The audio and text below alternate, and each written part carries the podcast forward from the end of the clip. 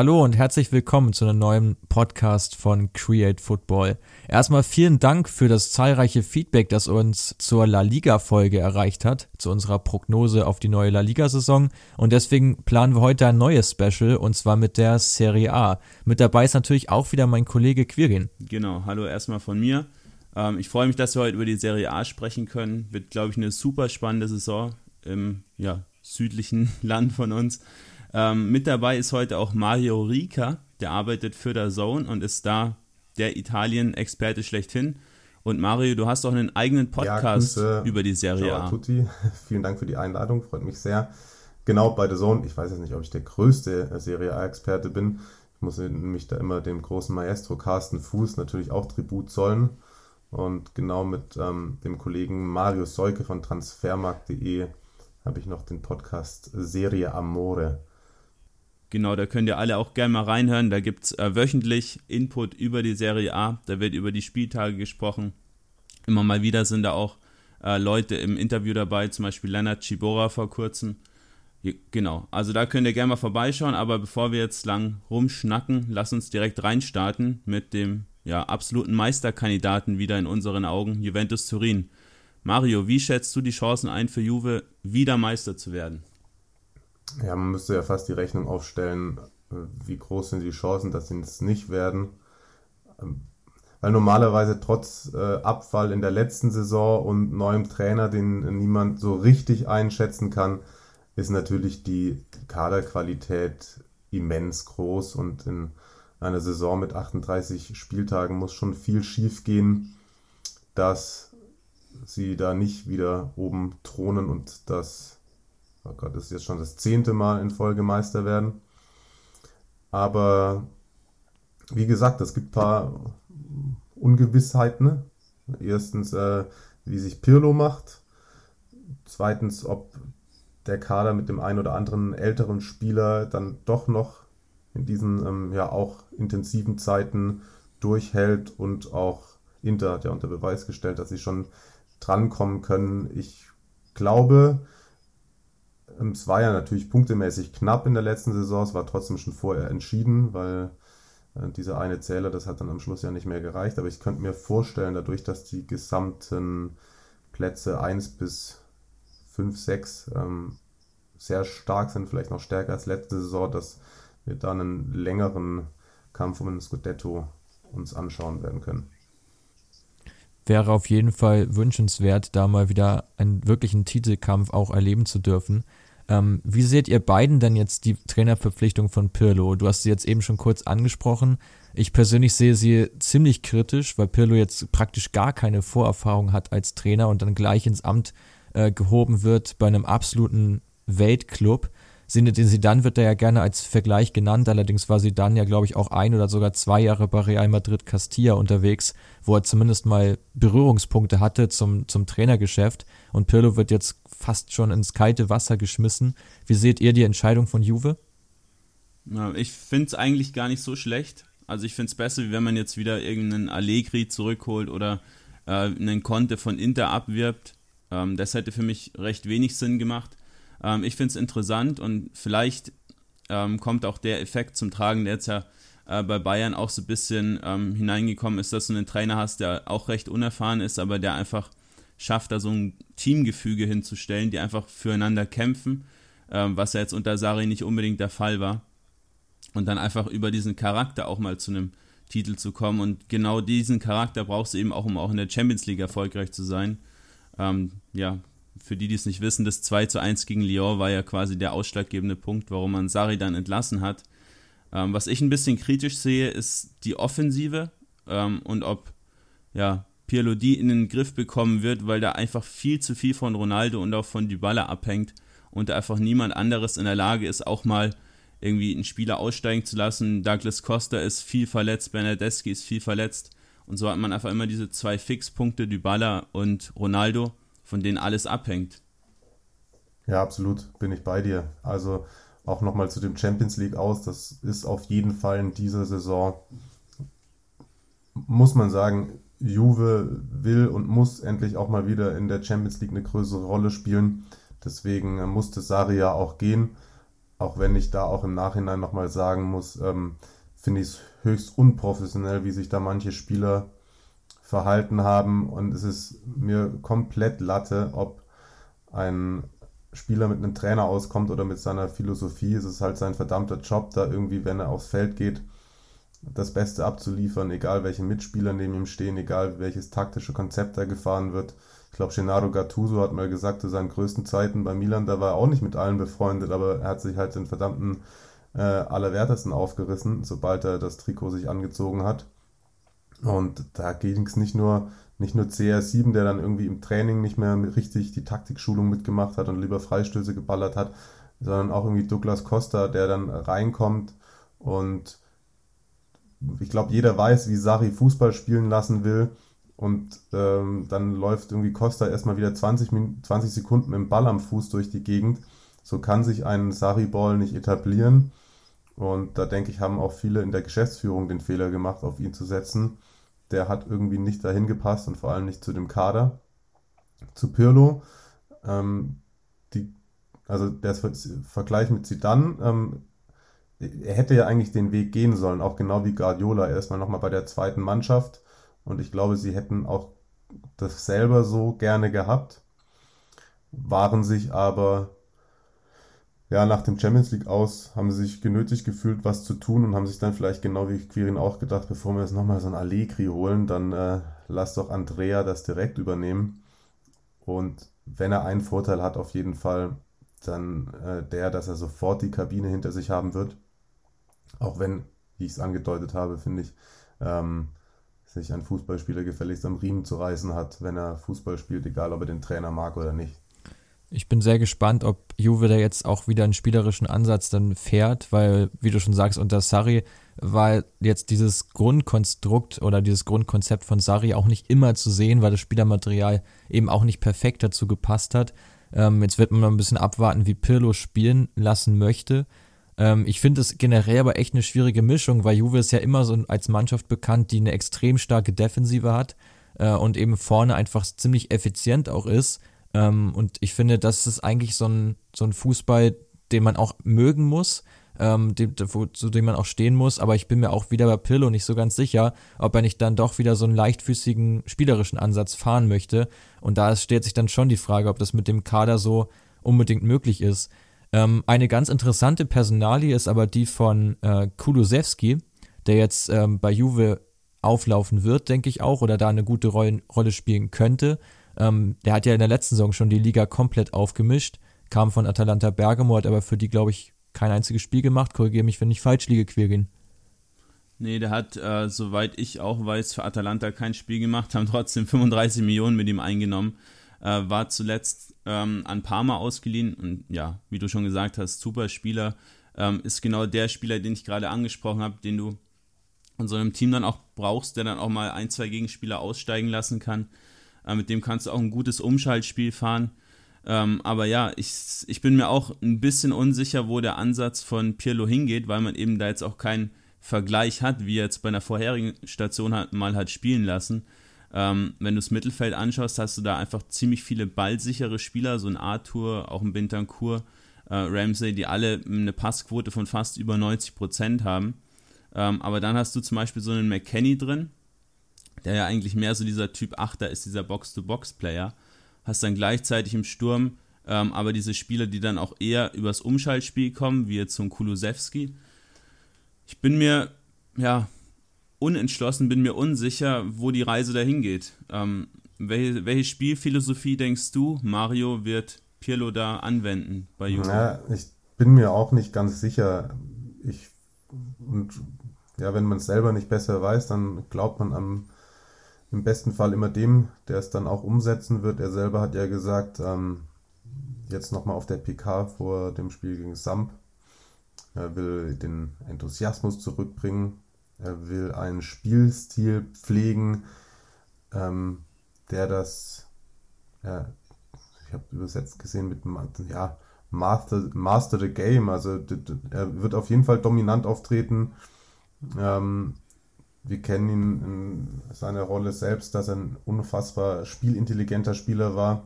Also ich glaube, dass das kein, komplett doofer Kerl als Coach. Der hat da auch schon wirklich viele Vorschusslorbeeren bekommen aus ähm, von den Leuten, die ihn im Trainerlehrgang erlebt haben und so. Ich glaube, es wird schon auch wieder ein bisschen Juve-Style, sehr viel Kontrolle über das Spiel nehmen.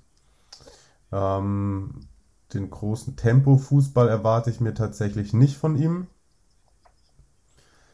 Aber wie du auch schon gesagt hast, er muss auf jeden Fall versuchen, da vorne Ronaldo Dybala da auch noch die ein oder andere Note reinzubekommen, die dann sich nicht nur auf Einzelaktionen beruft. Ähm, ich fände fände es höchst interessant, wenn, wenn Ceco zu Juve geht tatsächlich.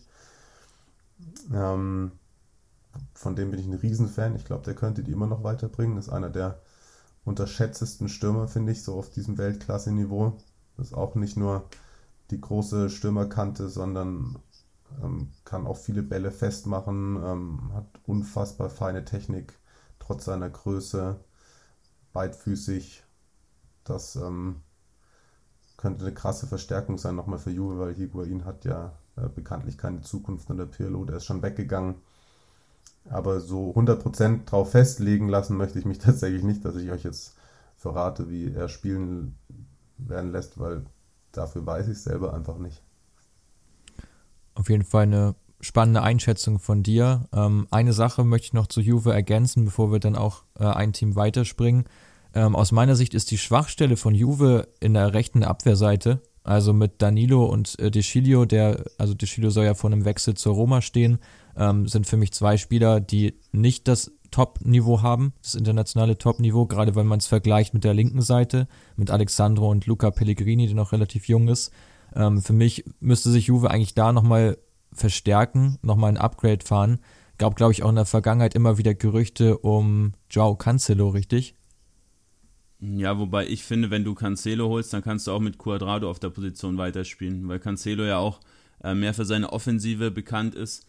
Ähm, ja, wenn du jetzt einen, einen Cuadrado hier anschaust, der hat immerhin eine, eine Zweikampfquote von 60 Prozent, was ich extrem viel finde für einen Spieler, der da einfach umfunktioniert wurde, macht zwei Tacklings im Spiel, fängt über einen Ball ab pro Spiel und dazu noch seine, sein offensiver Impact ähm, mit, mit zwei Toren, fünf Assists. Ähm, ich finde, dass sie da echt gut besetzt sind. Ähm, jetzt vielleicht nicht für die Top-Spiele, wenn du dann da auch einen defensiv starken Spieler brauchst, aber wie gesagt, die Zweikampfquote stimmt. Und da ist es einfach so ein bisschen vergleichbar wie jetzt mit Bayern, die ja auch mit Davies dann einen Spieler haben, der ja auch jetzt eher für seine Offensive bekannt ist als für die Defensive. Ähm, aber solange Quadrado die Schnelligkeit hat, die Zweikampfstärke, ähm, denke ich nicht, dass man da jetzt unbedingt einen Spieler holen muss wie Cancelo. Ähm, aber wo wir gerade bei der Defensive sind, möchte ich noch kurz Demiral in den Fokus schieben. Ähm, ich bin mir ziemlich sicher, dass der über den Saisonverlauf hinweg ähm, den Stammplatz neben die Licht einnehmen könnte. Die sechs Spiele, die er für Juve gemacht hat, die waren wirklich einfach beeindruckend. Ähm, eine Kopfballquote, also Luftduellquote gewonnen von über 80 Prozent, auch extrem starkes Aufbauspiel. Ähm, denke, der hat da ordentlich Potenzial und noch Luft nach oben um da vielleicht irgendwann sogar an die Licht ein bisschen vorbeizuziehen. Ja, vor allem, du musst aber auch sagen, dass ähm, so sehr sie natürlich auch für Juve stehen, ähm, Bonucci und Chiellini, die werden nicht unbedingt jünger und man hat bei Chiellini, als er dann zurückgekommen ist, am Ende der letzten Saison doch auch gemerkt, dass er, äh, wow, nochmal sehr viel langsamer geworden ist. Da ist er teilweise so krass ähm, stehen gelassen worden. Und ich bin bei dir, was die Außenverteidigerposition angeht. Das hat äh, Quadrado echt ähm, überraschend gut gemacht. Das hat, hat, mich sehr gewundert, wie das funktioniert hat unter Sari. Und äh, kann man schon so angehen, tatsächlich, die neue Saison mit ihm. Okay, dann lass uns mal zum ärgsten Verfolger übergehen von der Juve, nämlich zu Inter Mailand.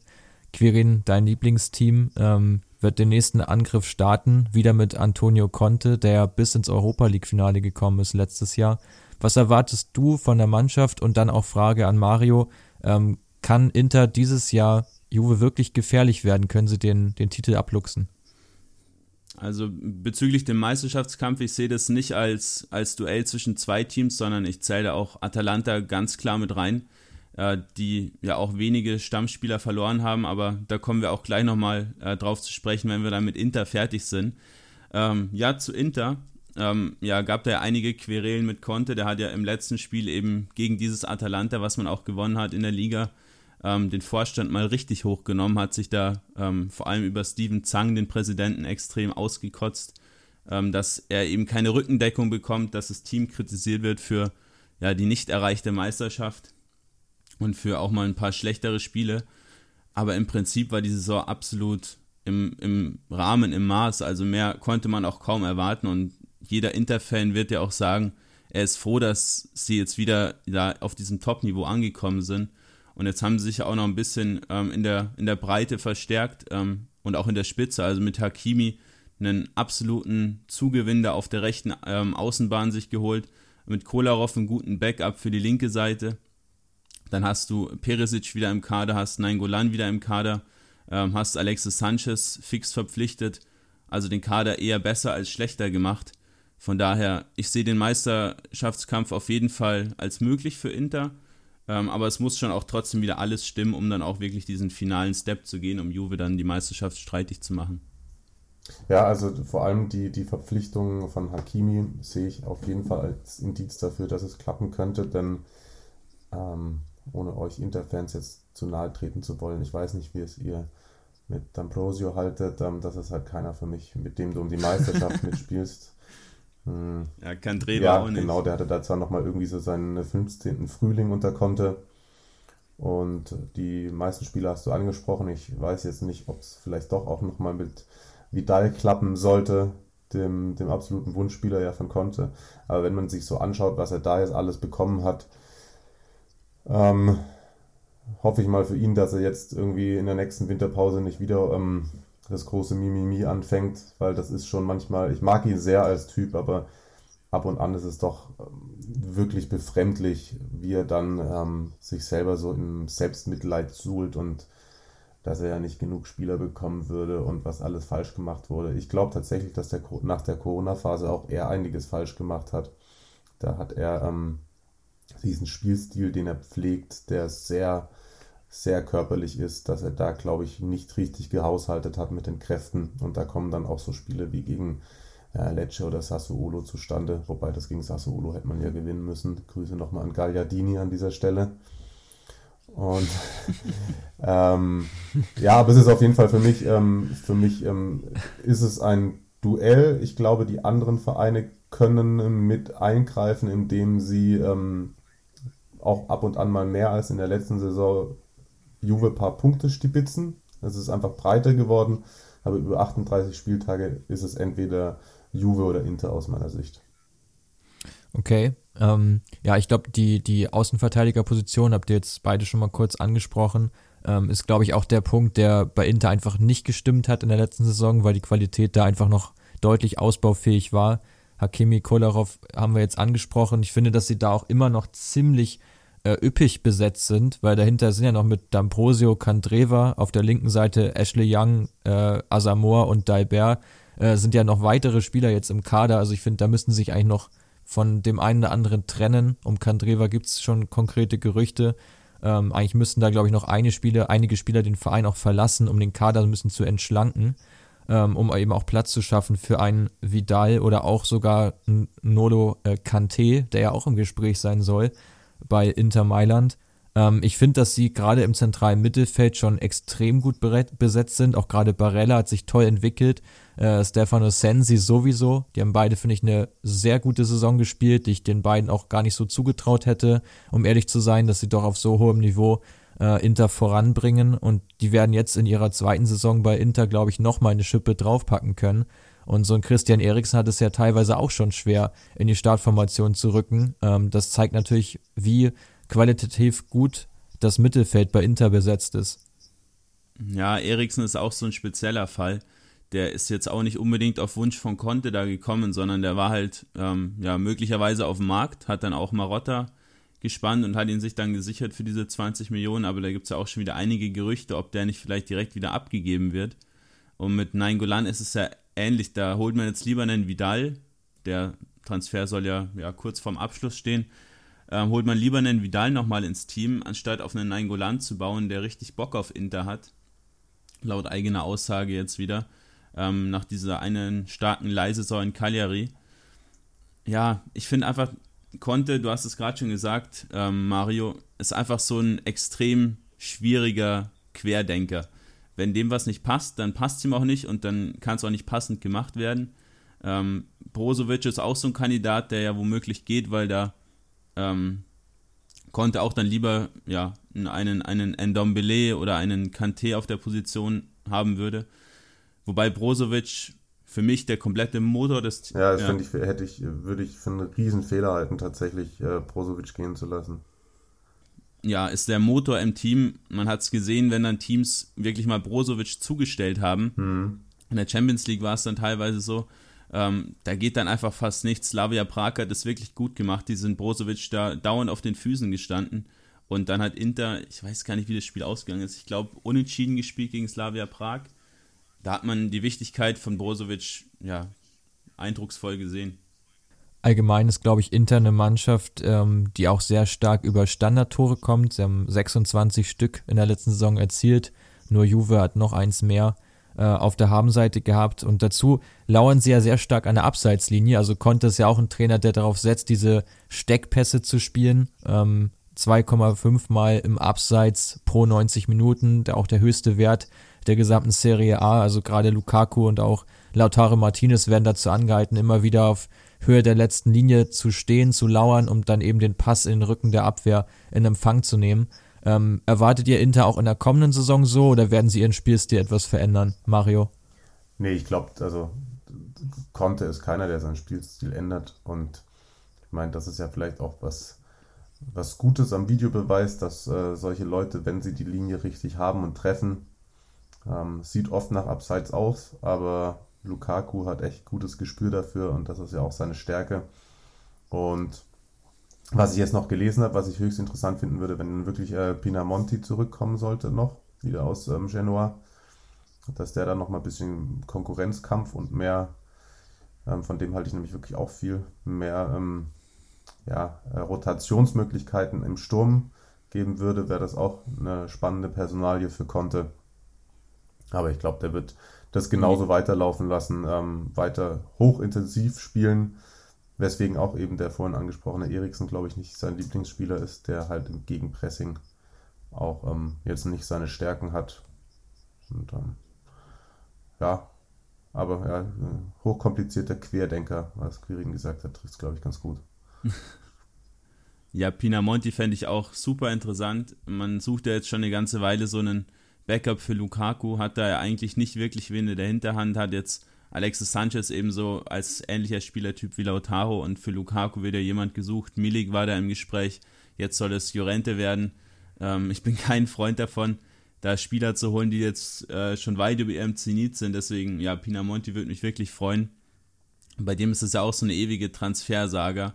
Erst wieder verliehen, dann kommt er zurück, dann wird er verkauft, dann wird wieder die Rückkaufoption gezogen. Ähm, ja, mal sehen, also ich kann es mir durchaus vorstellen, dass man da Pinamonti hinter Lukaku aufbaut und den auch so als diesen Targetman, was er ja auch eigentlich ist, aufgrund seiner Statur, da in das Spielsystem reinzuwerfen. Der Targetman von Atalanta Bergamo ist Duvan Zapata, würde ich sagen. Ähm, über Atalanta würden wir jetzt gerne äh, fortfahren, denke ich mal. Ich glaube, somit die spannendste Mannschaft der letzten Serie A-Saison, nicht nur aufgrund ihrer 98 Treffer, sondern vor allem auch aufgrund ihrer wirklich mitreißenden Spielweise, ähm, die sie fast dazu gebracht hat, Paris Saint-Germain aus der Champions League rauszuwerfen. Da haben nur wenige Minuten gefehlt. Generell die Mannschaft von Giampiero Gasperini, eine der, in, ein, eines der interessantesten Teams die in den letzten Jahren so aufgebaut wurden, weil es eben auch ein sehr nachhaltiger Ansatz ist. Wir haben darüber ja schon auf unserem Blog einmal berichtet, dort auch gerne mal reinschauen, um sich das Erfolgsrezept von Bergamo genauer anzuschauen. Und ja, jetzt die Frage an, an euch beide, was ist Atalanta in der kommenden Saison zuzutrauen? Also ich habe mich da ganz weit aus dem Fenster gelehnt in unserer kleinen ähm, Vorschau-Runde auf der Zone mit Carsten Fuß und unserem Experten Christian Bernhard da habe ich ähm, Ihnen als äh, einziger in der Dreierrunde widersprochen und gesagt, dass ich tatsächlich befürchte, dass Bergamo Probleme bekommen wird dieses Jahr aufgrund der ähm, größeren Dichte in, unter den ersten sechs, sieben Mannschaften.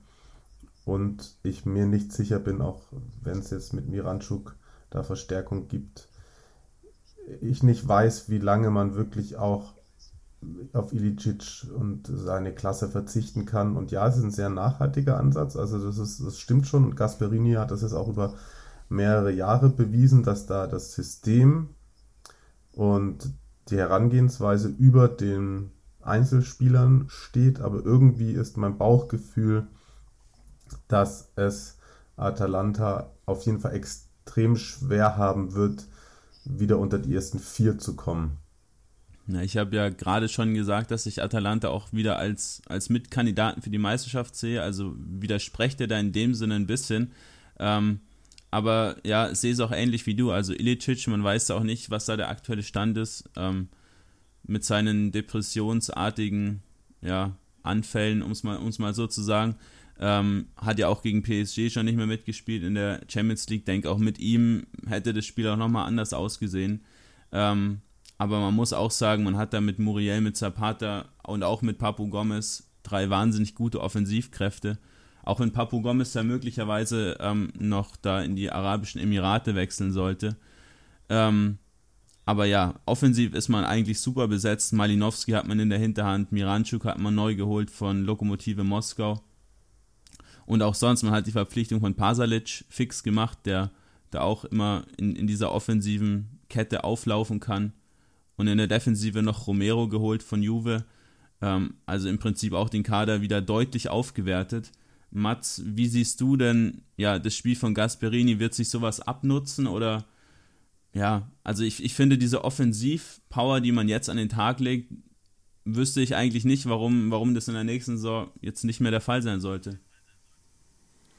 Ja, guter Punkt. Also ich glaube, dass generell ist Atalanta einfach so variabel aufgestellt, äh, was ja auch ihre 67 Open Play Tore beweisen, also wirklich auf unterschiedlichste Art und Weisen zu Treffern gekommen. Dass diesen einen Plan A, äh, der durchgezogen wird, den gibt's bei Atalanta so nicht. Das ist extrem variabel, was ihnen, glaube ich, auch extrem zugute kommt, dass sie ihre Kreativ Kreativität da voll ausschöpfen können. Äh, Romero hast du eben noch angesprochen als Verstärkung der hat mit äh, zweieinhalb Interceptions pro 90 Minuten den zweitbesten Wert der Serie A-Saison gehabt, damals noch in Diensten für, für Genua. Ähm, ist, glaube ich, auch nochmal eine weitere Verstärkung für die Defensive, die sie auch nötig haben, da auch ein bisschen mehr Tempo noch reinzubekommen in die hintere Reihe, was man jetzt gegen Paris ja auch schon teilweise gesehen hat, dass da so ein Palomino oder so ein Raphael Toloi, Jim City sowieso aufgrund ihrer körperlichen ähm, Spielweise auch Probleme haben mit sehr schnellen Spielern. Ähm, aber ich glaube, dass sie gerade, ja, gerade im offensiven Bereich da auch sehr, sehr eingespielt sind, wovon sie auf jeden Fall wieder profitieren werden, weil sich dieses Team einfach gut kennt, ähm, das nicht jedes Jahr neu zusammengewürfelt wird, sondern dass das jetzt eben schon über mehrere Jahre so aufgebaut wurde, dieses Spielsystem äh, aufgebaut wurde und dass du da wenig Faktoren hast, die neu hinzukommen. Deswegen sehe ich das da auch eher ähnlich wie Quirin, wobei man sagen muss, äh, Mario hat natürlich recht, wenn er sagt, dass die Champions League Quali ein schwieriges Unterfangen wird. Man darf nie vergessen, äh, dass Atalanta vom Budget her natürlich weit unter der Roma, unter dem AC Milan oder auch unter Napoli liegt, äh, die allesamt jetzt in der letzten Saison schlechter abgeschnitten haben. Ja, das ist halt so das Ding und die anderen ähm, ja, müssen jetzt so langsam wieder, auch aufgrund der Ausgaben, die sie gemacht haben. Wir wissen, der Fußball ist dann trotz viel Money immer noch ähm, dafür zuständig, ab und an Geschichten zu schreiben, die halt eben auch ähm, mit Geld nicht zu verhindern sind. Aber da sind schon ein paar Kaliber, ich glaube, wir sprechen auch gleich noch darüber dabei, die es ähm, einem vermeintlich eher kleinen Club wie Atalanta schwer machen können. Wie siehst du die Rolle von Robin Gosens? Also der steht auch möglicherweise von einem Wechsel zu Inter, hat sich da jetzt super entwickelt. Ähm, für ihn hat man ja auch keinen wirklichen Backup denkst du, dass, also ein Chibora hat man abgegeben zu Cagliari, ähm, denkst du, dass der nochmal so eine Saison hinlegen kann, Mario? Also ich glaube, er wird bleiben und können tut es auf jeden Fall. Er ist aber natürlich ein Spieler, der über, viel über Physis kommt. Und in den heutigen Zeiten haben irgendwie letztens Meunier vor der Nations League gehört, der auch schon gesagt hat, selbst von den jungen Spielern kennt er nicht mehr, hat er es noch nie erlebt, dass sich so viele fit spritzen lassen. Und ähm, als Werder-Fan. Jetzt ist er auch schon wieder der Erste mit Toprak kaputt. Ähm, es ist halt ein, es ist, ja, es ist, äh, hast nie die Garantie dafür, dass ein menschlicher Körper den ganze Saison durchhält. Ähm, allein nur von den Beinen und sonst. Ähm, Kopf ist dann nochmal eine andere Sache, aber wenn er fit bleibt, ich meine, ähm, er hat einen äh, sehr guten Körper, ähm, hat ja auch echt äh, gut durchgezogen jetzt in der Phase nach Corona. Und ähm, wenn das so bleibt, was ich ihm wünsche, dann denke ich, ist der auf jeden Fall wieder ein Faktor. Ja, was passieren kann, wenn der linke Schienenspieler ausfällt, hat man bei Lazio am Saisonende mhm. gesehen. Da war Senad Lulic mit einer Knöchelverletzung raus. Da hat dann Johnny, ein eigentlicher linker Flügelstürmer, gespielt. Und man hat einfach gesehen, wie dieses System mit der Dreierkette, um jetzt vielleicht den Sprung auch über die Dreierkette zu Lazio zu wagen, äh, man hat gesehen, wie anspruchsvoll dieses System einfach ist. Und ähm, da muss man es vielleicht in, auch einem Spieler wie Kandreva bei Inter auch mal verzeihen, da nicht so ganz dafür gemacht zu sein. Ähm, wie siehst du Lazio in der nächsten Saison? Da ist die Kadertiefe ja immer noch nicht so besonders dick, wie man es jetzt eigentlich für die Champions League auch benötigen würde. Hm, ja, Lazio wird es nicht unter die ersten sechs schaffen. Das ist eine gewagte These. Kannst du die auch untermauern?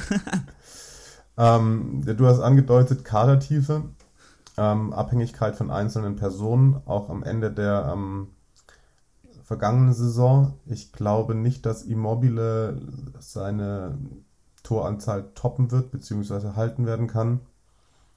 Und dann muss ich doch auch sagen, dass mir Insagis Fußball ab und an zu einfallslos daherkam dann. Also die haben das in der Phase, wo waren das? War das auch eine Partie bei Cagliari oder was bei Spal? Also wo sie mich wirklich überrascht haben, wo sie dann selbst in der 96. noch gegen gefühlt 15 Gegenspieler im Strafraum das spielerisch gelöst haben aber das wurde dann schon auch immer weniger. Also Lazio ist von den Top-Teams, wenn sie nicht einen, wenn sie nicht alle elf Topmann beisammen haben, glaube ich, die Mannschaft, die für den Gegner auf Dauer am leichtesten auszurechnen ist. Und die Saison ist halt ein bisschen länger in Italien. Sind wir wieder auch bei körperlichen und du hast die mit Lulic die Außenverteidiger-Situation da angesprochen, die sie da am Ende der letzten Saison hatten. Ähm, das hat jetzt nichts mit persönlichen Sympathien oder so für, unterschiedliche Vereine zu tun, aber ich glaube, dass ähm, da tatsächlich bei, bei Atalanta werde ich eher revidieren als bei Lazio. Bei Lazio bin ich fest davon überzeugt, dass die eine richtig, richtig schwere Saison vor sich haben. Interessante These von dir, Mario. Ich kann sie so ein bisschen auch untermauern ähm, mit Statistiken ähm, wenn man da sich die Expected Goals und Expected Goals Against Werte anschaut der letzten Saison, ergeben sich daraus ja auch Expected Points. Das heißt, wie viele Punkte müsste, müssten die Teams tatsächlich geholt haben, äh, ohne jetzt den großen Einfluss von Glück und Pech, sondern nur aufgrund der erbrachten Spielleistung. Und demnach wäre Lazio auch in der, in der letzten Saison nur Siebter geworden. Ist sehr interessant. Sie haben ähm, elf Tore mehr geschossen als erwartet und sie haben zehn weniger kassiert als erwartet. Also insgesamt 21 Tore, ähm, die sie da im Anführungsstrichen Glück waren. Ähm, kann natürlich auch dafür sprechen, dass es in der kommenden Saison dann eben nicht so weitergeht und dass sich daran halt grundlegend was verändert. Ähm, ja, hier, ja, endlich Immobile. Mal, endlich mal. Ich, ich, bin schon immer großer Verfechter von Expected Goals. Hier, die, da ist der Beweis.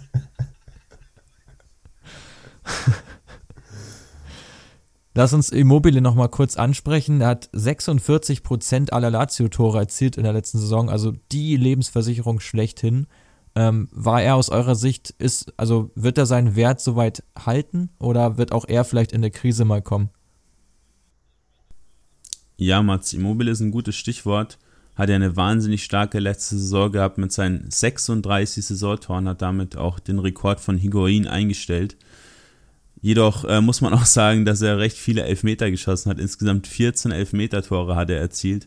Und wenn du die dann mal abziehst, da werden uns jetzt wieder einige dafür rügen, aber ist halt im Prinzip auch so. Äh, sind wir halt nur noch bei 22 und hat auch zudem 20 Großchancen vergeben, also war auch nicht gerade so effektiv äh, bei diesen 1 gegen 1 Duellen beispielsweise. Und die Spieler um ihn herum und generell das ganze Spielsystem vom Coach Insagi ist eben komplett auf Immobile ausgerichtet. Du hast mit Muriki, den sie jetzt von Fenerbahce geholt haben für fast 20 Millionen. Und daneben noch Caicedo, der übrigens der schnellste Spieler der ganzen Liga ist. Ähm, und auch noch mit Joaquin Correa drei Leute jetzt im Prinzip, die alle für Immobile arbeiten. Und da muss Immobile halt auch funktionieren. Wenn nicht, hast du halt ein großes Problem, weil die anderen jetzt auch nicht so die Torjäger sind. Im Mittelfeld ähm, würde ich gerne noch erwähnen, bist du eigentlich ein bisschen überaltert. Hast du mit äh, Lever mit 33 Jahren und Parolo mit 35 Jahren zwei ja, recht alte Spieler, die nicht mehr so viele Spiele machen werden können. Ähm, hast aber natürlich auch mit Sergej Milinkovic-Savic einen absoluten Topstar, auch noch recht jung, Spieler da im Mittelfeld, der schon so erfahren ist und so viel mitbringt. Ähm, aber da muss man mal abwarten, wie sich das entwickelt. Du hast halt auch mit Escalante nur einen Spieler dazugeholt, der da auch ähm, nochmal eine Rolle füllen kann. Ganz spannender Spieler finde ich noch Regisseur Luis Alberto mit seinen 15 Vorlagen ähm, ungefähr drei Torschussvorlagen pro Spiel, also wirklich der Kreativpart im Spiel von Lazio.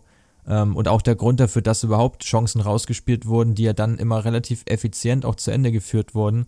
Ähm, damit die beste äh, Quote, was Schüsse aufs Tor anbelangt, also von den Schüssen, die abgegeben wurden, ähm, rund 38,6 Prozent, die auch dann auf dem Tor landeten oder also zumindest auf das Tor gezielt wurden, ähm, Liga-Bestwert. Und ich glaube, das ist auch so ein Grund dafür, dass Lazio Spielweise im letzten Jahr einfach, ja, zielführend war, effektiv war, ähm, aber es doch sehr fraglich ist, ob sie das in der kommenden Saison wiederholen können. So, dann würde ich sagen, kommen wir jetzt mal zum Lokalmatadoren von Lazio und zwar zur Roma. Mario, wie schätzt du die Saison der Roma ein, gerade jetzt auch nach dem äh, Verkauf von Palotta? Hat ja die Roma jetzt ähm, in die USA sozusagen äh, verkauft. Kommen da jetzt noch große Transfers zustande? Milik ist ja ein möglicher Kandidat, wenn Checo gehen sollte. Ähm, wobei ich eher glaube, wenn Checo geht, hat man ein riesiges Problem.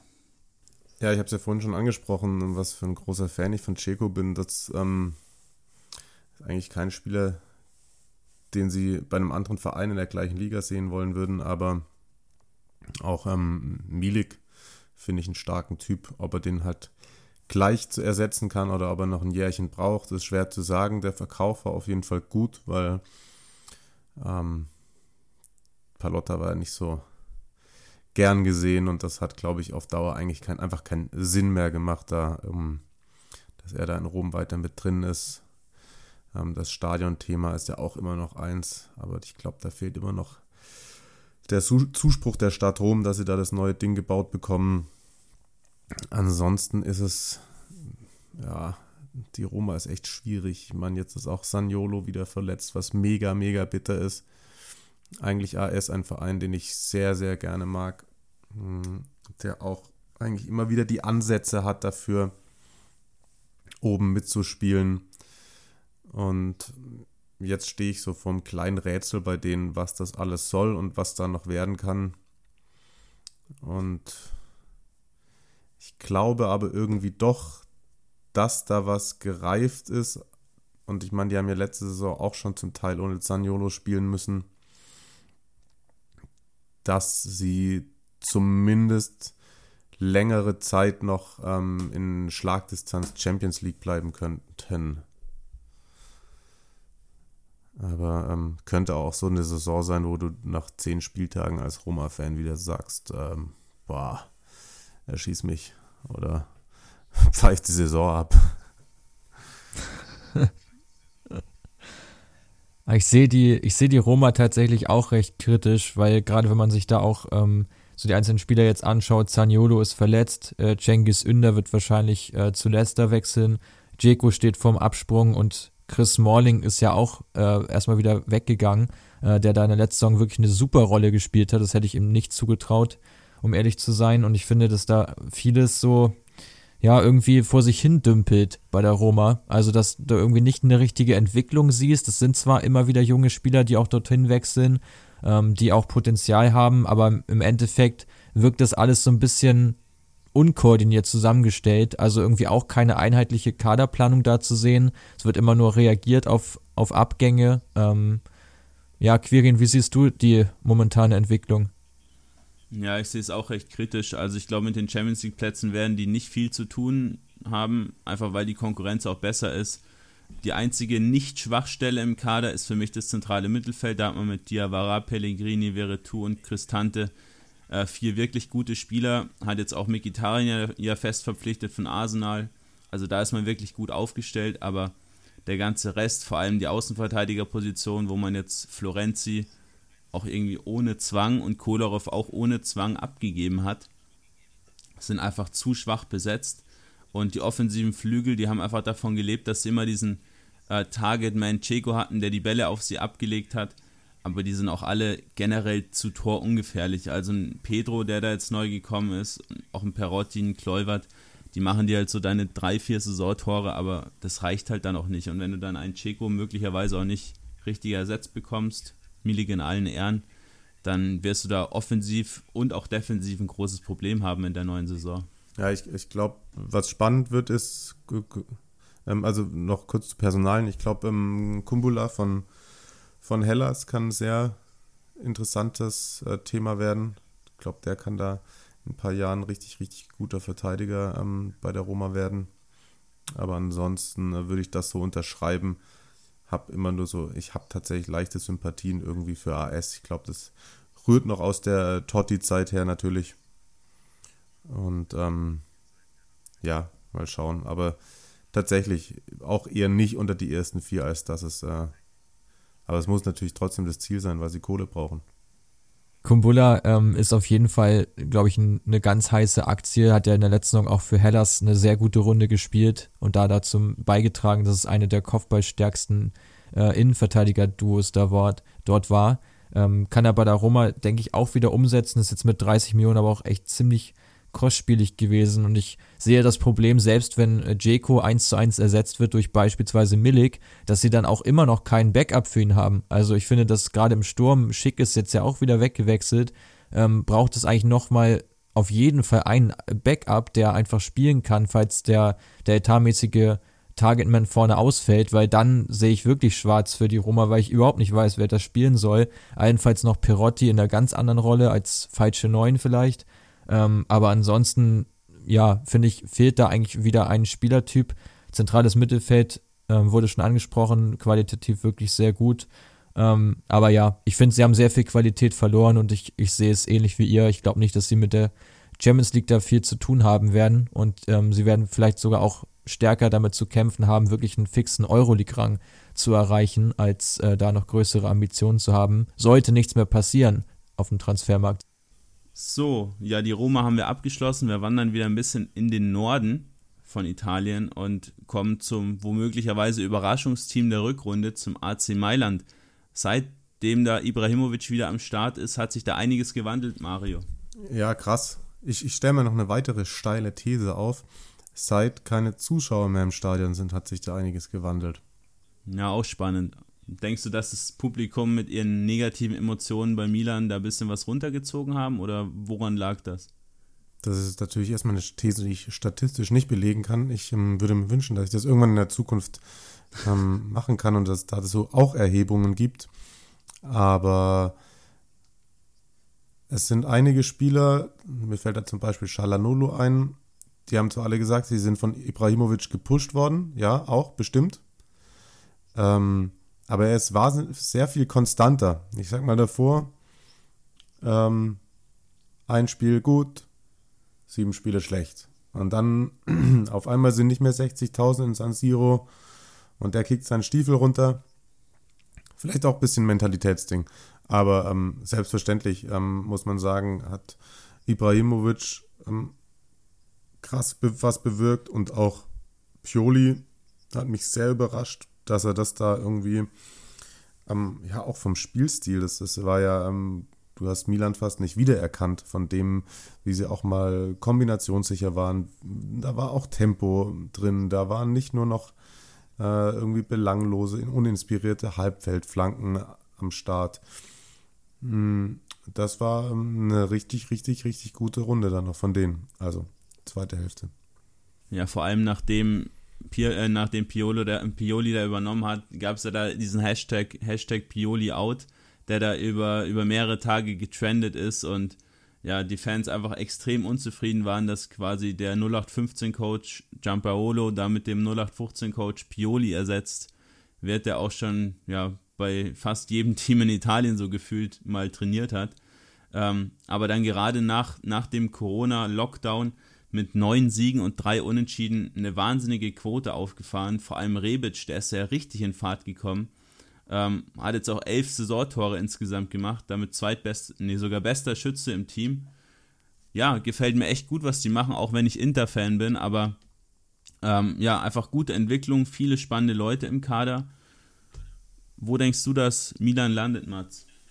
Ja, ich prophezei ihnen da auch eine recht gute Zukunft, weil sie haben es jetzt einfach geschafft, den Ante Rebic und vor allem auch Hakan Çalhanoğlu, der neun Tore geschossen hat, neun Vorlagen gegeben hat, also knapp unterm Double-Double gelandet ist am Ende, äh, dass sie die halt jetzt gewinnbringend mal eingebaut haben in ihr Team, weil vorher haben die irgendwie nur mitgespielt, äh, gerade Çalhanoğlu ja auch häufig in der Startaufstellung gewesen, aber nie wirklich einen Impact gehabt äh, auf das Spiel. Jetzt ist das etwas anders gewesen. Und Rebic, ja, wie gesagt, ganz wichtiger Spieler, auch ein überragender Spieler, wenn du den charakterlich reinbekommst ins Team. Auch das ist jetzt ganz gut gelungen. Finde generell den Sturm super spannend mit Ibrahimovic noch, mit Rafael Leao und Samu Castillejo. Ähm, Finde ich total eine ganz spannende Offensivreihe äh, da bei Milan. Und ja, dann jetzt kommt noch mit Sandro Tonali ein absolutes Top-Talent dazu. Ähm, bin mal gespannt, was deine Einschätzung zu ihm ist, Mario, ob er sich sofort durchsetzen kann. Aber um deine Frage noch kurz zu beantworten, Milan sehe ich auf jeden Fall in europäischen Rängen auch in der kommenden Saison. Also Top 5 ist, müsste schon drin sein. Glaube ich auch, glaube ich auch. Wobei ich auch denke, dass äh, Pioli bestimmt keine Ära einleiten wird bei Milan dafür bin ich doch zu wenig von ihm überzeugt. Das hat er schon das eine oder andere Mal unter Beweis gestellt, dass er am Anfang zwar gut arbeiten kann, dann in der auf lange Sicht, aber da dann doch irgendwas fehlt. Was es ist, weiß ich nicht genau, aber vielleicht ähm, straft er mich Lügen. Dennoch ähm, der ganz große Mischter im, wird er nicht werden, der da irgendwie in den nächsten fünf Jahren die Titel mit Milan abräumt. Tonali unfassbar spannender Kerl. Glaube auf jeden Fall, dass er sich durchsetzen wird. Dafür hat er auch die Mentalität. Ähm, das ist einer, der will unbedingt. Das ist einer, der auch äh, zu Unrecht mit Pirlo verglichen wird. Klar, die Frisur mag es sein, aber das ist viel eher ein Typ äh, Gennaro Gattuso, der auch, ähm, und vielleicht der sogar, der ist auf jeden Fall technisch versierter als Gattuso, aber der hat auf jeden Fall sehr viel Zweikampfhärte auch für seine jungen Jahre schon. Ähm, tritt gute Standards da vielleicht mit Pirlo, ja, aber ähm, der so Best of Both Worlds, könnte man sagen. Ähm, hochspannender Typ. Freue ich mich sehr, dass ich den, den äh, jetzt in den nächsten Jahren in, bei Milan beobachten kann.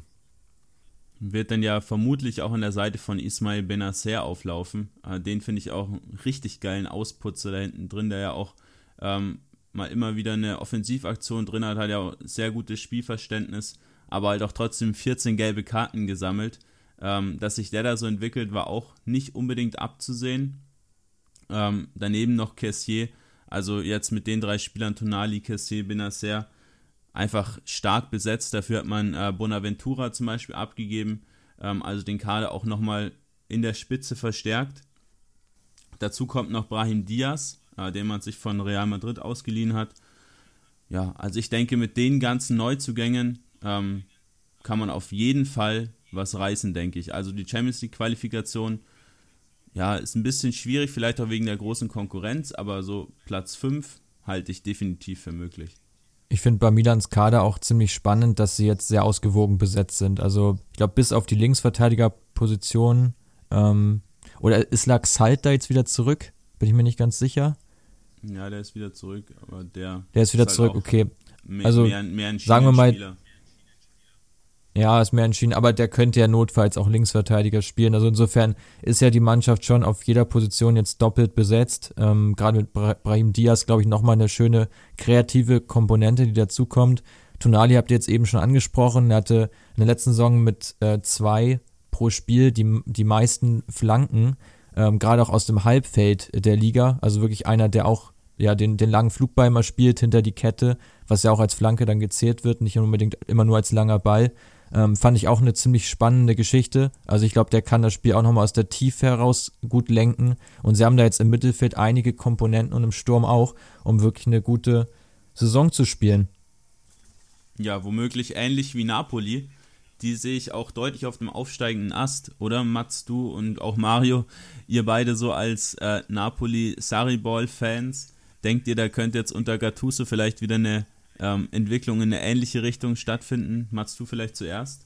Ähm, ja, also ich finde, erstmal ist Neapel in der letzten Saison ein bisschen schlecht bei weggekommen. Also rein, wenn man nach den Statistiken auch da geht, die meisten Pässe gespielt, die beste Passquote gehabt, den meisten Beibesitz gehabt. Nur fehlten halt am Ende so die zündenden Ideen, aber die grundsätzliche Spielanlage war nicht so schlecht, wie sie am, im Ergebnis aussah. Ähm, auch jetzt hat man ja, sich auf einigen Positionen nochmal weiter verstärkt. Ähm, ja, also ich glaube, Neapel auf jeden Fall eine Mannschaft, die das Potenzial hat, auch ja, um die Champions League mitzuspielen. In der letzten Saison wirklich gerade auch in der Hinrunde sehr viel Unvermögen dabei gewesen. Ähm, Spielglück hat komplett gefehlt. Dann auch der, der Wechsel zu Gattuso, der glaube ich gut getan hat. Du scheinst ja auch ein Fan von ihm zu sein, Mario. Hast ihn jetzt ja schon mehrfach genannt. Äh, wie siehst du das Ganze? Als Trainer musste ich mich natürlich erst mit ihm anfreunden. Da habe ich das am Anfang erstmal für keine gute Entscheidung gehalten, als sie ihn geholt haben.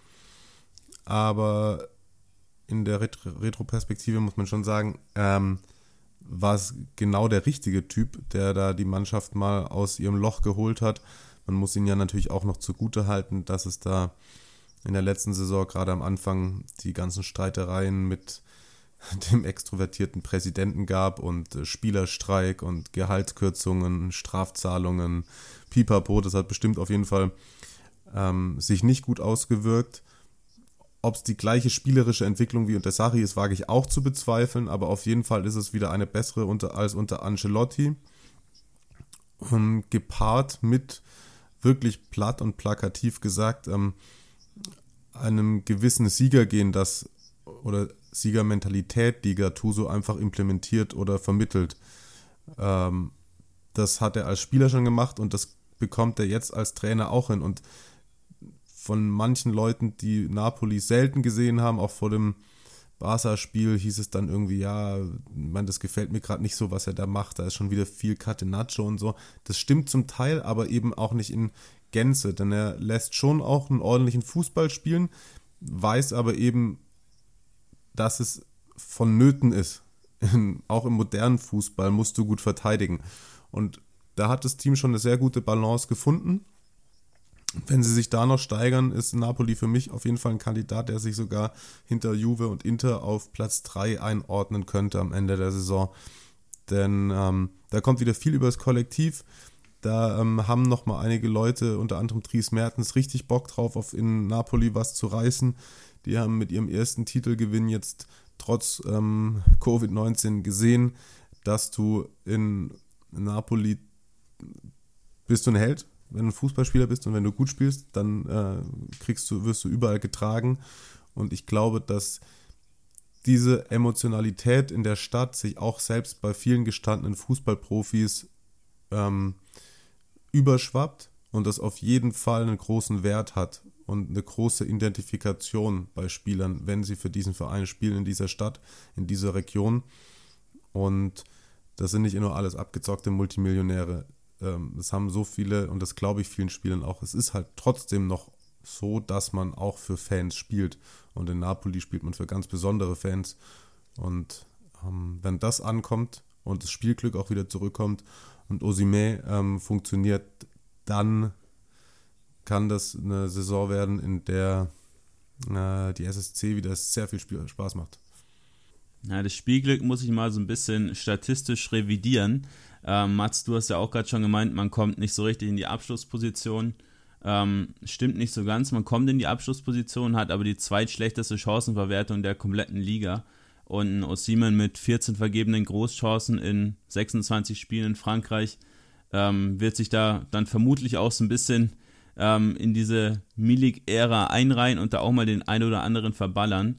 Ähm, da kommt es dann halt drauf an, sich genug Chancen zu erspielen, dass es dann nicht mehr so wirklich ähm, ins Gewicht fällt. die Spieler, dass die ja für die Stadt spielen, da hast du absolut recht, Mario. Also auch ein Diego Demme, der da jetzt ja hingewechselt ist im Winter, wo sie übrigens mit Lobotka und mit Politano auch noch zwei starke Spieler geholt haben, also mal richtig investiert im Winter. Ähm, dieser Demme, der ist ja auch fasziniert von dieser Stadt, sein Vater kommt ja daher. Ähm, und auch so ein, ein Kulibali, die haben einfach Bock auf diese Stadt. Und man muss halt sehen, dass man diesen Kader jetzt zumindest einigermaßen so, so zusammenbehält.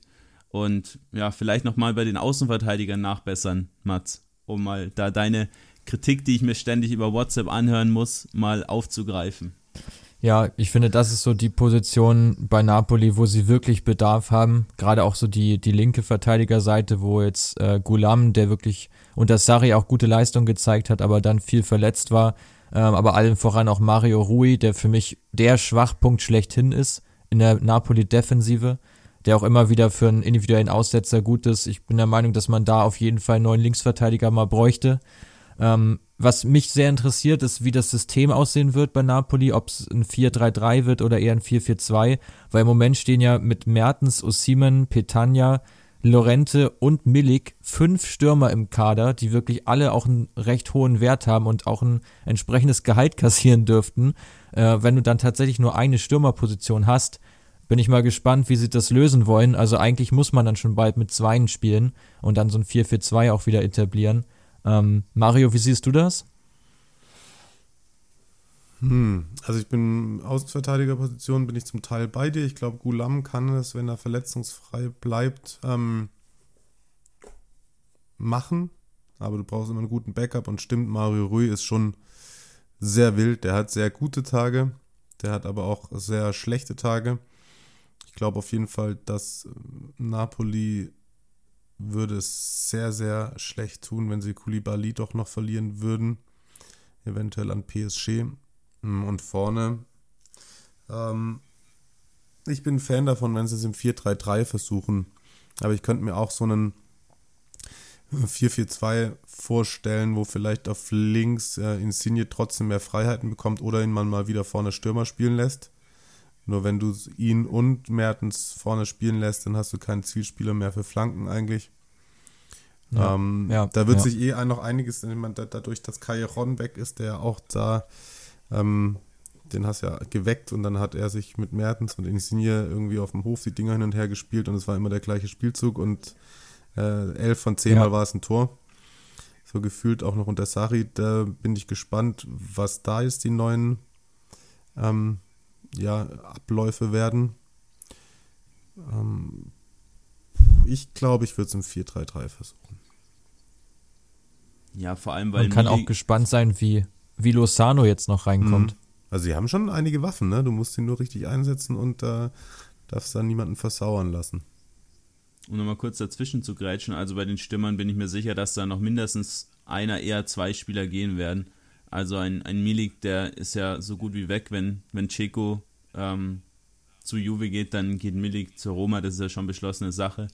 Und auch ein Jorente, selbst wenn es jetzt nicht Inter werden sollte, dann denke ich auch, dass der geht, weil den brauchst du einfach schlichtweg nicht mehr. Du hast jetzt einen Petagna, äh, wessen Transfer ich bis heute nicht verstehe, ähm, den du da von Spy geholt hast für fast 20 Millionen, den wirst du garantiert nicht äh, dahinter Jorente irgendwie anstellen.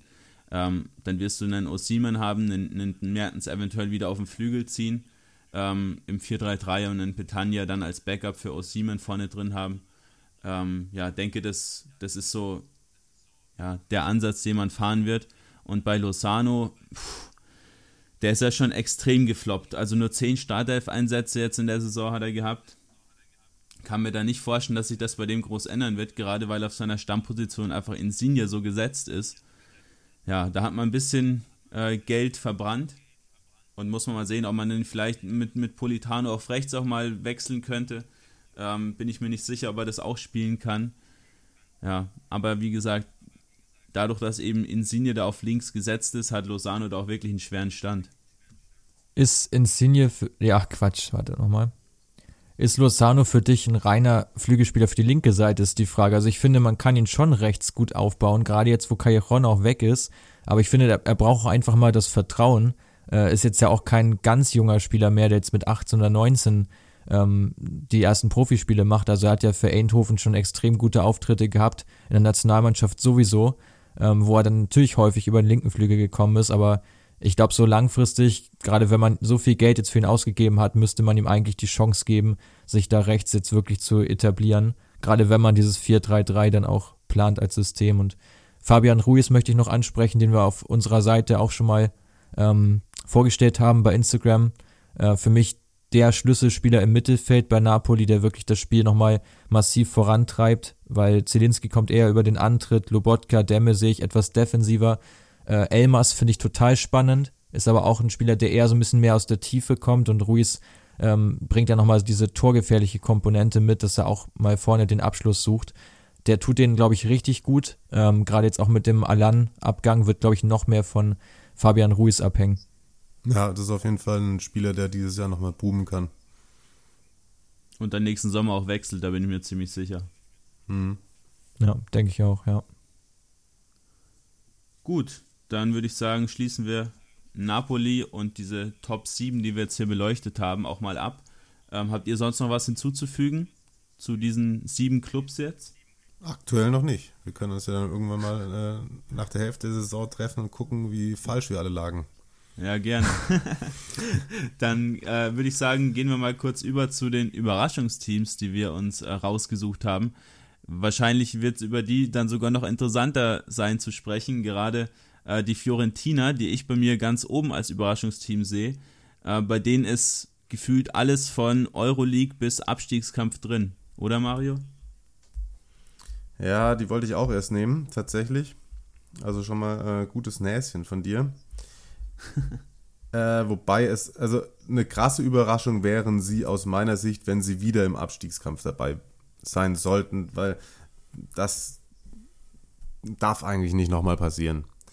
Ähm, ich habe in unserem The Zone-Tipp Florenz sogar unter die ersten sechs gesteckt und glaube oder hoffe, dass Federico Chiesa, äh, Chiesa mal wieder bisschen was von seinen Stärken zeigt. Der war doch sehr enttäuschend. Ähm, auch jetzt in der Nationalmannschaft war er wieder, weiß ich nicht.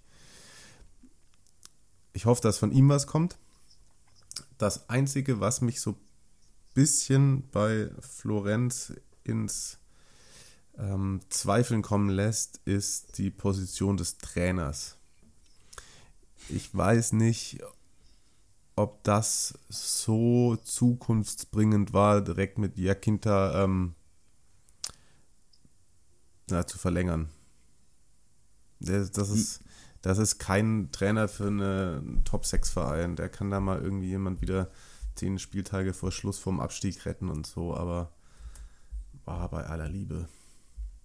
Ja, dann kann man ja vielleicht dann zur Hälfte der Saison zum zehnten Mal wieder Montella zurückholen. ähm, Wobei es mit dem ja jetzt am Saisonbeginn auch überhaupt nicht funktioniert hat.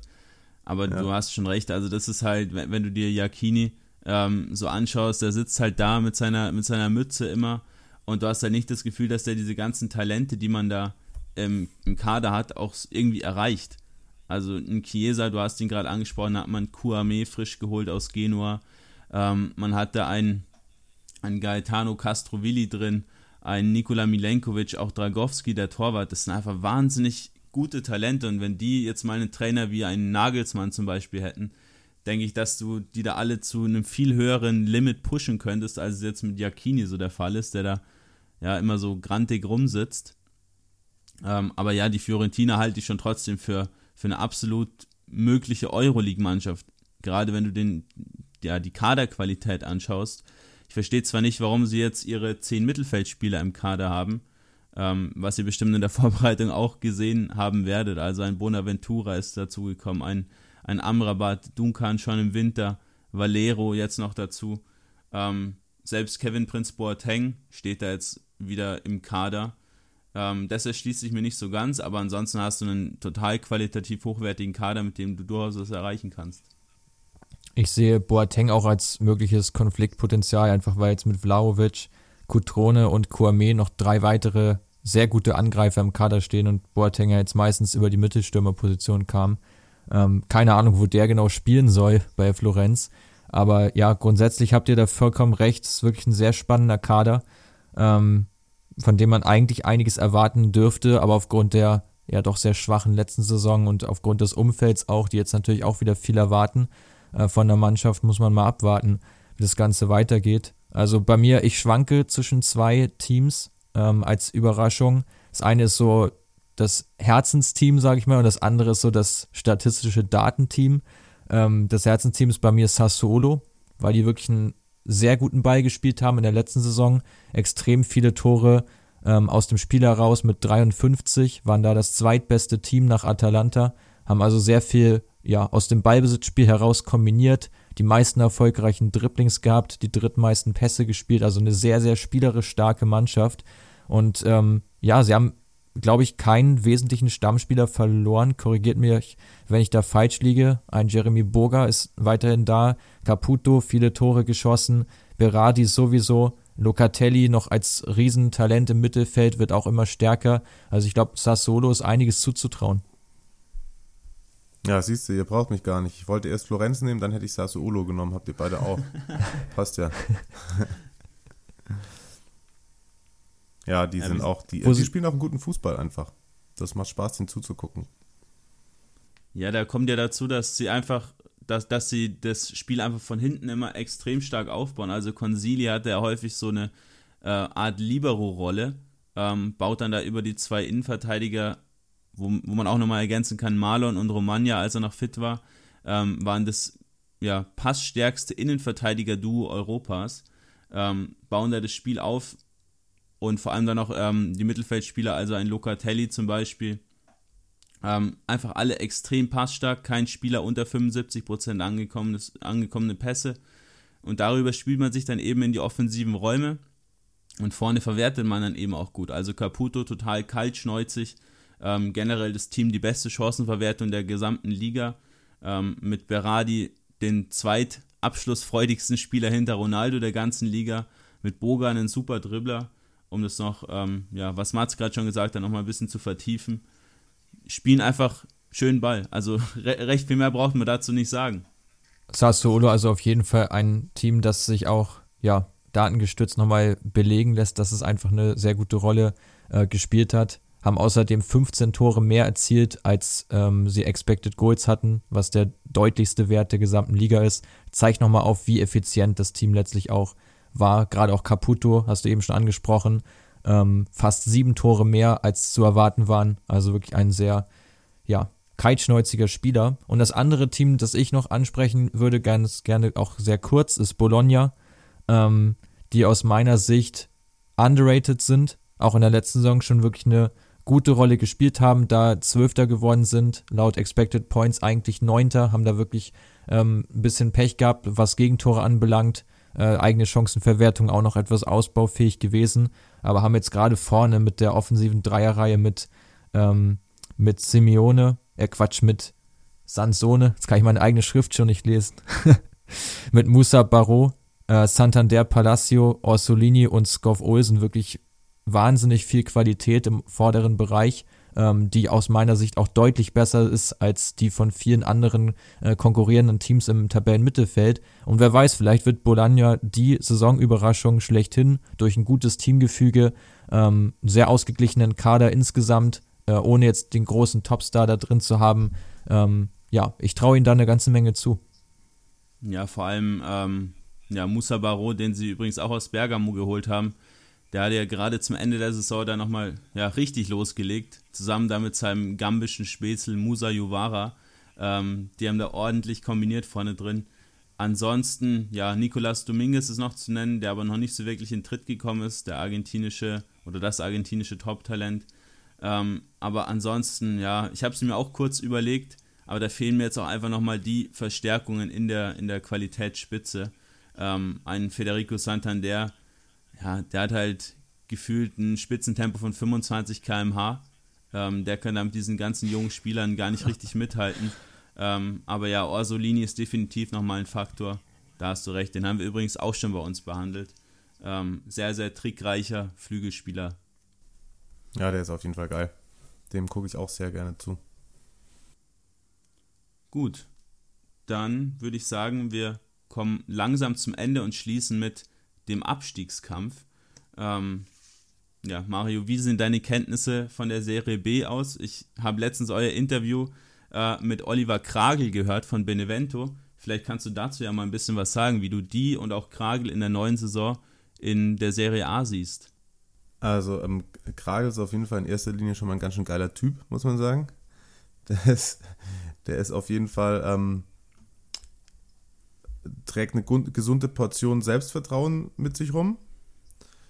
Ähm, hat so einen leichten äh, Fußballer-Slang, ohne das jetzt äh, abwertend zu meinen.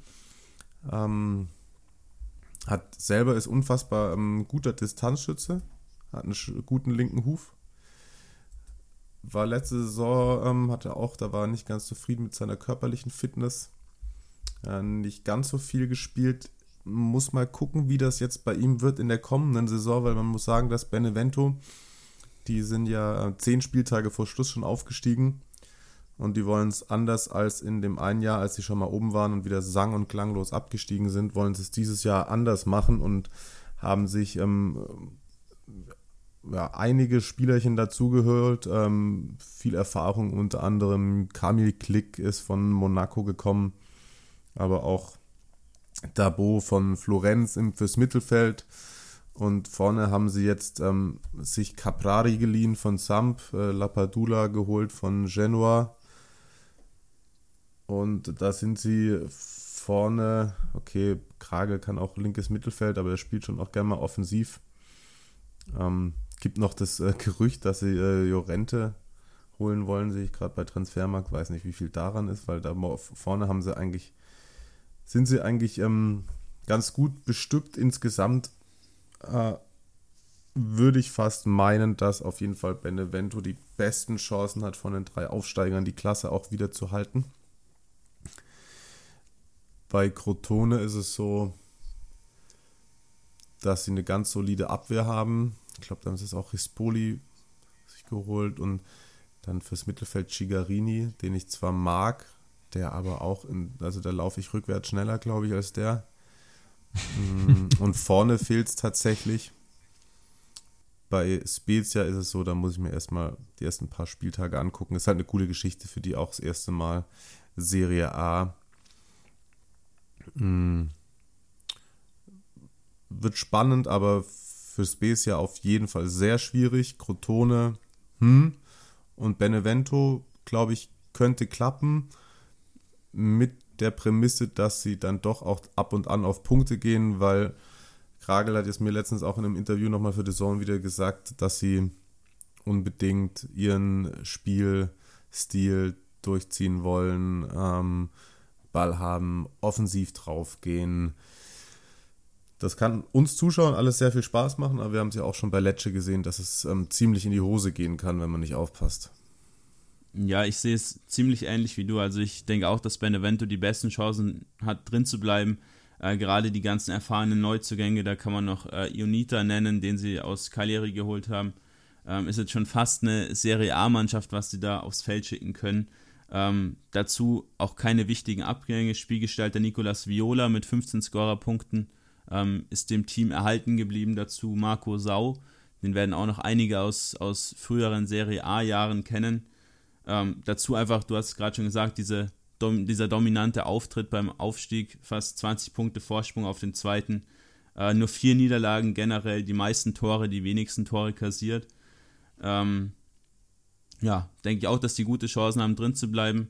Ähm, Crotone haben mit Simi einen sehr, sehr interessanten Stürmer vorne, Torschützenkönig der zweiten Liga. Ähm, auch immer mal wieder ein schönes Fallrückzieher-Tor dabei. Ähm, trotz seinen 1,98 Meter so ein richtiger Bulle. Ähm, ansonsten keine wirklichen qualitativ hochwertigen Neuzugänge, keine besonders große Kadertiefe. Muss man abwarten, haben Magayan aus ähm, Amsterdam geliehen, auch ein interessanter Mann. Und La Spezia, ja, schwierig zu sagen. Erster Aufstieg. Ähm, da ist interessant zu erwähnen, dass in der Serie B gibt es ja diese Playoffs, die wurden Dritter nach der regulären Saison ähm, in den Halbfinals gegen äh, Chievo Verona stand es nach beiden Spielen ausgeglichen. Da zählen dann nicht die Auswärtstore, sondern die höhere Platzierung in der abgeschlossenen Serie B-Saison und deswegen sind sie dann weitergekommen ins Finale.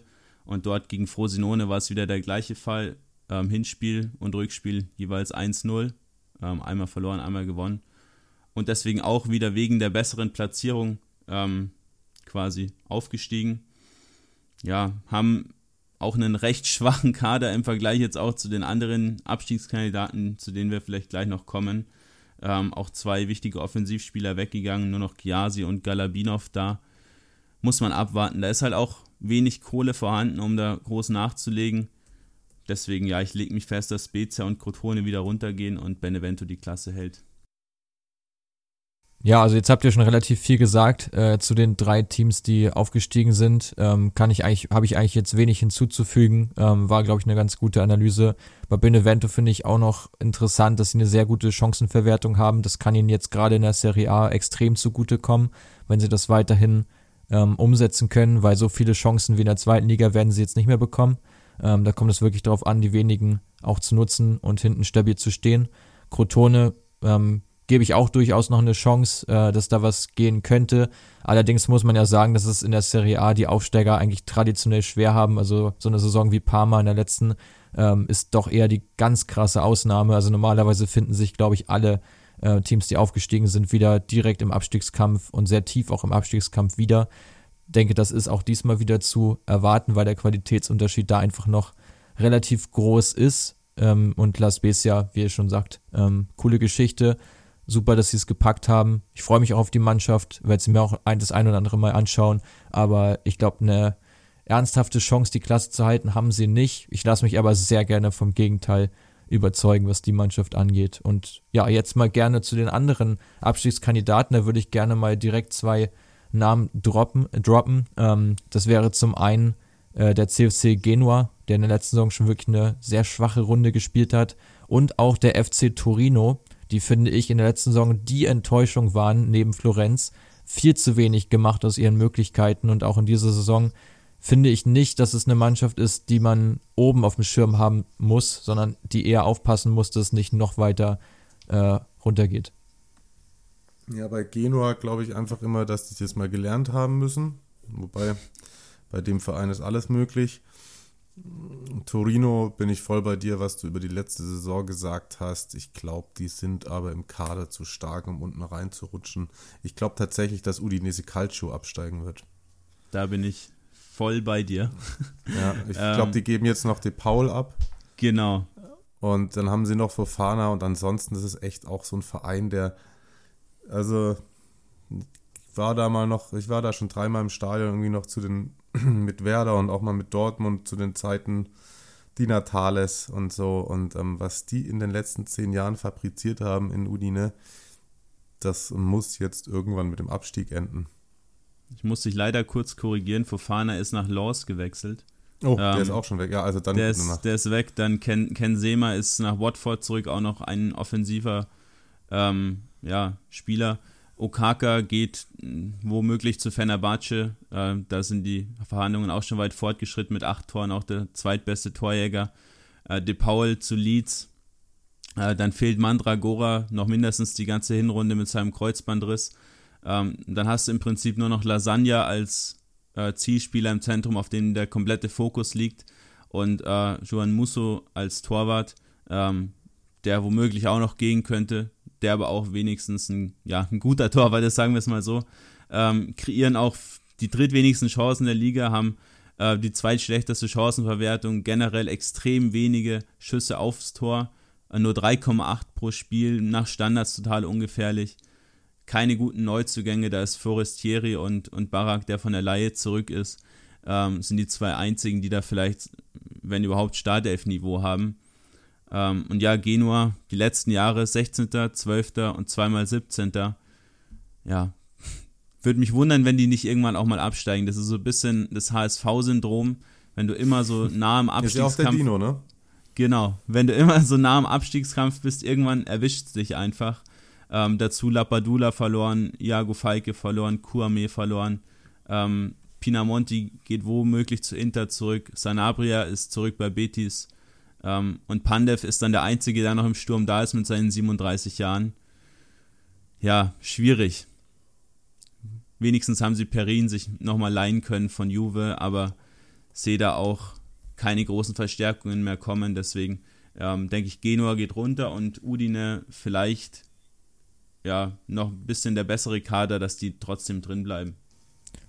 Ich finde, gerade bei Udine ist es auch, äh, was du eben ansprichst mit den Platzierungen von Genua, das wird da ja nicht viel anders aussehen. Also die sind jetzt ja auch schon seit Jahren wirklich immer unten drin gewesen, ähm, haben es dann immer noch gepackt am Ende, sind teilweise auch gar nicht so arg in Abstiegsnot geraten, weil die da drunter einfach noch schlechter waren.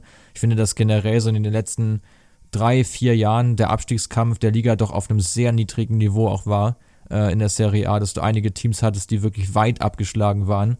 Ähm, und dann so Teams wie Udine, die es eigentlich schon seit Jahren auch durchaus mal verdient hätten abzusteigen, die es dann doch noch immer gepackt haben. Ähm, den Wechsel von äh, De Paul hatte ich jetzt ehrlich gesagt nicht auf dem Schirm zu Leeds. Ähm, den hat, hätte ich sonst noch genannt als Player to Watch, weil er wirklich eine überragende Saison gespielt hat. Äh, achtmal auch zum Spieler des Spiels ausgezeichnet wurde. Nur drei Spieler in der gesamten Liga gelang das öfter. Ähm, also schon auch ein Spieler, auf den man auf jeden Fall mal schauen sollte, gerade wenn er jetzt wechselt. Äh, könnte jemand sein, der auf einem in einer besseren Mannschaft noch mal mehr zur Geltung kommt. Äh, ansonsten gebe ich euch da durchaus recht bei den, bei den beiden Teams. Gut, dann würde ich sagen, wir sind am Ende angekommen, haben einige Teams genauer besprochen, hören uns auch mit Mario mit Sicherheit im Laufe der Saison nochmal wieder, um dann mal unsere jetzigen Einschätzungen vielleicht ein bisschen zu revidieren oder uns dann selbst auf die Schulter zu klopfen. Genau, wir hoffen, euch hat Spaß gemacht. Wie immer könnt ihr uns euer Feedback bei Instagram oder via E-Mail, via Facebook oder ja, was auch immer zukommen lassen. Die letzten Worte gehören heute dir, Mario. Ja, vielen Dank nochmal für die Einladung. Sehr gerne komme ich wieder.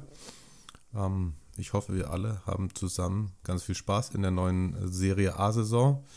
Ähm, ich bin selber schon gleich zweimal im Einsatz am Wochenende. Einmal eröffne ich mit Florenz gegen Torino und am Montag Milan gegen das underratede Bologna. Ähm, zwei Partien, die es auf jeden Fall in sich haben. Freue mich, wenn wir uns da hören und ansonsten hören wir uns bald wieder hier mal und ansonsten bleibt den Jungs treu. Fand ich im Übrigen äh, sehr cool, wie ihr es gemacht habt. Habe ich auch einiges noch von euch lernen dürfen heute.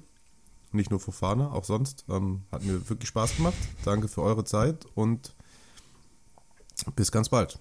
Bis ganz bald. Ciao. Bis dann. Ciao.